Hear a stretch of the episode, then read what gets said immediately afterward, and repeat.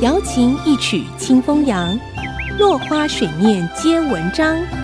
刘炯朗校长邀您共享读书之乐。欢迎收听《落花水面皆文章》，我是刘炯朗。今天我们讲因果关系不一定明显。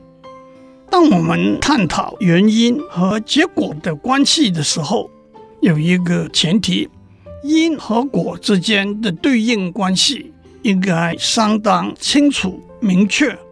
知道了因，就可以精准地决定果；知道了果，就可以明确地倒推出因。在自然科学和工程里头，许多例子都是如此。但是在很多情形之下，因果关系并不是那么容易明确断定。例如，在社会学、经济学这些领域，我们会看到证据和数字，这些证据和数字代表了结果。但是，什么原因导致这些结果呢？往往并不容易下定论。Stephen Levitt 和 Stephen Dubner 写了一本书。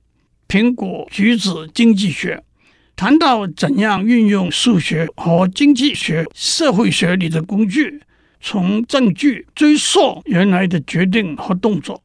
第一个例子是运动比赛里选手作弊的问题。作弊往往是很微小的人为因素，一点点不合法的药，一个小小的动作，将引致完全不同的比赛结果。作者找到了一个有趣的例子，证实作弊的存在。日本的相扑选手都是按照他们的胜负记录来排序，最好的六十六位属于木内和十两等组别。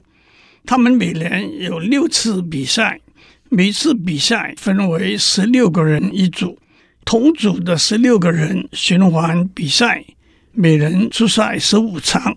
如果一位选手能够赢得半数八场以上的比赛，他的排名就会上升；如果他不能赢到半数以上，排名就会下降。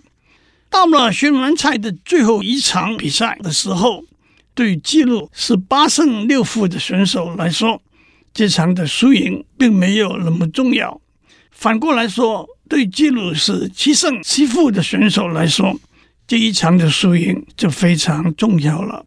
那么他们之间会不会有一个默契？第一位选手放水，让第二位选手赢得这一场比赛呢？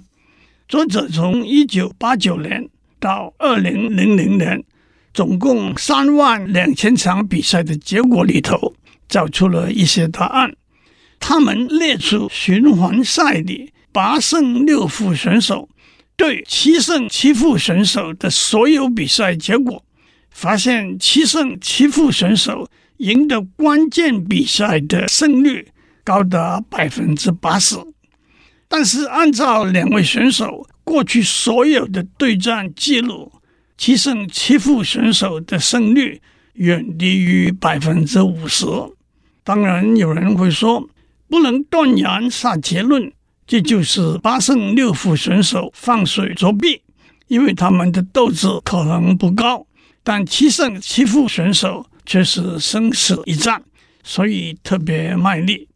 可是他们深入详查后发现，该场比赛之后，两位选手在下个循环赛中再碰面的时候，七胜七负选手的胜率掉到百分之四十。由此产生的合理怀疑是，在你生死关头的这一场比赛，我让给你；下一场并非生死攸关的比赛，你就得还一场给我。数据显示，过了我让你一场，你还我一场的交易之后，一切恢复正常，两位选手之间的胜负率维持在百分之五十左右。此外，因为商铺选手分属于不同经理人的部务，如果某位选手让了一场给另外一个布布的选手，这笔账可以由布布和布布之间来算。相扑选手的例子说明，充分了解数据的意义，才能找到正确的因果关系。今天我们讲到这里，下次我们讲诚实是最好的策略。落花水面皆文章，联发科技真诚献上好礼，给每一颗跃动的智慧心灵。